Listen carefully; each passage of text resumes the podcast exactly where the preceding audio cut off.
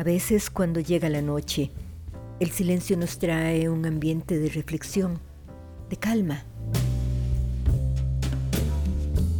Pero otras veces, al final del día, el anhelo de compañía se hace tan fuerte que el deseo de conversar con alguien podría abrir un espacio para hacer llamadas.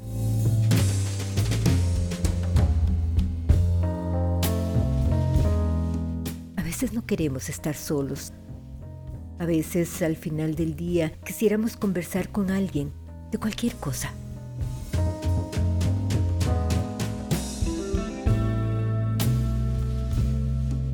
Hola, hola, ¿cómo están? Bienvenidas y bienvenidos a su podcast Al final del día con Ileana Chacón. Hace un rato estaba mirando un video, una entrevista que le hacía Daniel Stulin a Greg Braden sobre transhumanismo versus humanismo puro. Y pues empezaron hablando de que en realidad la humanidad muchos sin saberlo, la gran mayoría sin saberlo, está librando una batalla contra una élite por nuestra supervivencia. Greg hizo un comentario muy, muy interesante, porque dijo, a los jóvenes los están programando para que amen los chips, pero un chip respecto a una neurona es mucho más limitado que la neurona, porque depende del material que esté hecho para tener más capacidad o más potencia, si está hecho de silicio, si está hecho de oro. Y llega un momento en que el chip ya no puede sobrepasar cierto límite, pero las neuronas están diseñadas como para llegar a un límite y adaptarse para sobrepasarlo. Y mencionaba que el cerebro de los seres humanos siempre se ha enseñado que en algún momento llega al límite de su capacidad, pero de acuerdo a un estudio que están haciendo con monjes tibetanos, ese límite realmente no existe, porque los monjes lo han ido superando cada vez más, cada vez más. Entonces, me puse a pensar que, bueno, las personas en su mayoría y principalmente las más jóvenes son las más susceptibles a ser programadas para que acepten como ciertas muchas de las cosas que están imponiendo. Y llegué a la conclusión de que soy una persona muy afortunada. Y hoy quiero compartir con ustedes por qué me siento afortunada. Cuando yo tenía como 30 años, hace un montón de años, viví una crisis, una crisis. Yo, yo la llamo la crisis del centro de cine. Pero en ese, en ese momento que yo estaba en crisis, a mí me hablaron de un grupo. Me hablaron de una filosofía, la filosofía hermética. Y me invitaron a que fuera y yo fui. Y ahí me hablaron de los siete principios universales, me hablaron del mentalismo, me hablaron de la correspondencia, de la vibración, de que todo es mente, de que todo es dual. Bueno, esos principios, quiera lo uno o no, son los que operan en el universo, nos rigen a nosotros, rigen a los planetas, etc. Y yo empecé una búsqueda, una búsqueda como para afianzar mi identidad, como para buscar una identidad que sentía que no tenía en ese momento. Entonces conocí también a los budistas tibetanos, conocí a los gnósticos, pero hay muchas sectas en los gnósticos, hay sectas que están alineadas con el cabal, con el sistema, con como quieran llamarlo, pero hay otra que es la que la que digamos no está alineada. También conocí a Jung y su proceso de individuación, a Jung y su psicología analítica, a Garnier Mallet y el doble. Yo ya no sigo ninguna filosofía, ya yo no sigo ninguna ideología. Yo yo sigo mi propio camino. Tomé lo mejor de cada una de estas filosofías que les conté. Y bueno, he creado como una síntesis y de esa síntesis salió mi escala de valores, mi sistema de creencias y creo firmemente en lo que creo. Lo más importante, a la conclusión a la que he llegado, es que los seres humanos, para no perder esta batalla que están luchando contra nosotros, debemos aprender a volver los ojos para adentro de nosotros mismos.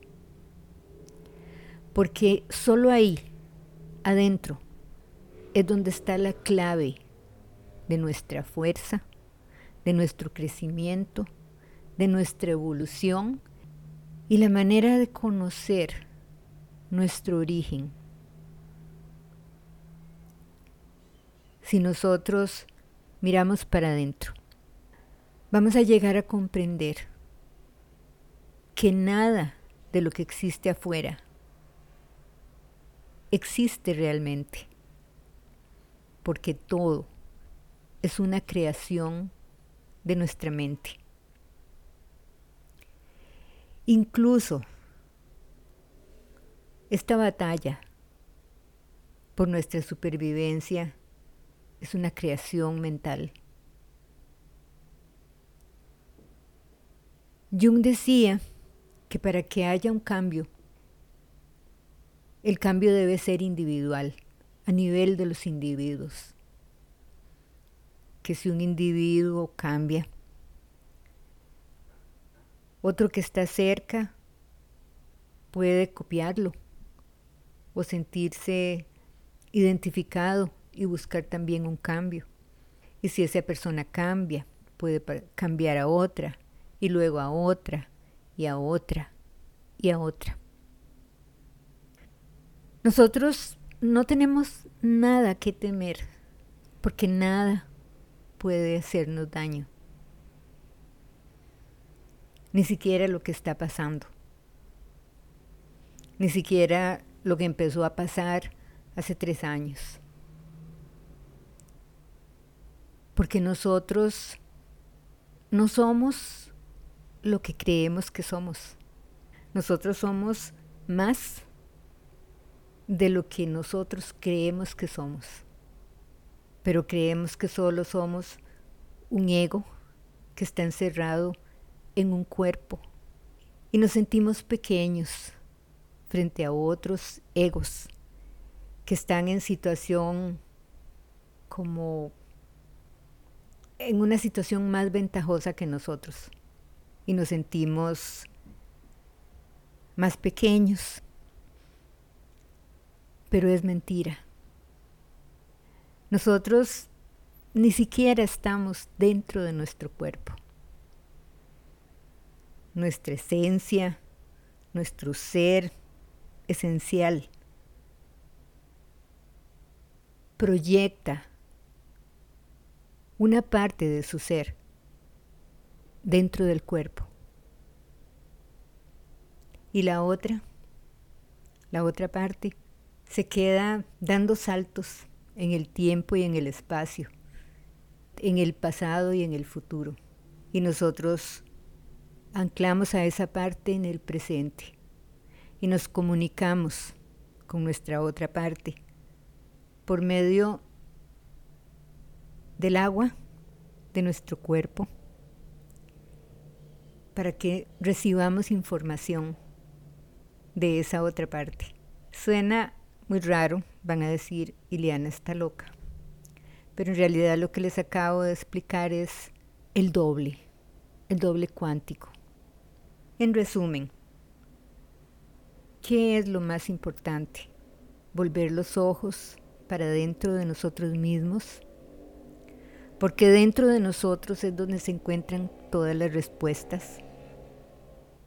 Y porque si estamos mirando para afuera podemos olvidarnos de quiénes somos, del poder que tenemos, porque afuera hay muchas distracciones que están creadas precisamente para eso, para distraernos de nuestro verdadero ser, para distraernos y que olvidemos quiénes somos. Yo creo que en este momento la mejor arma que puede tener un ser humano es la meditación. Meditación que te va a traer paz, que te va a traer discernimiento, que te va a dar toda la, la darte, que te va a dar toda la capacidad para manifestar el poder que tienes.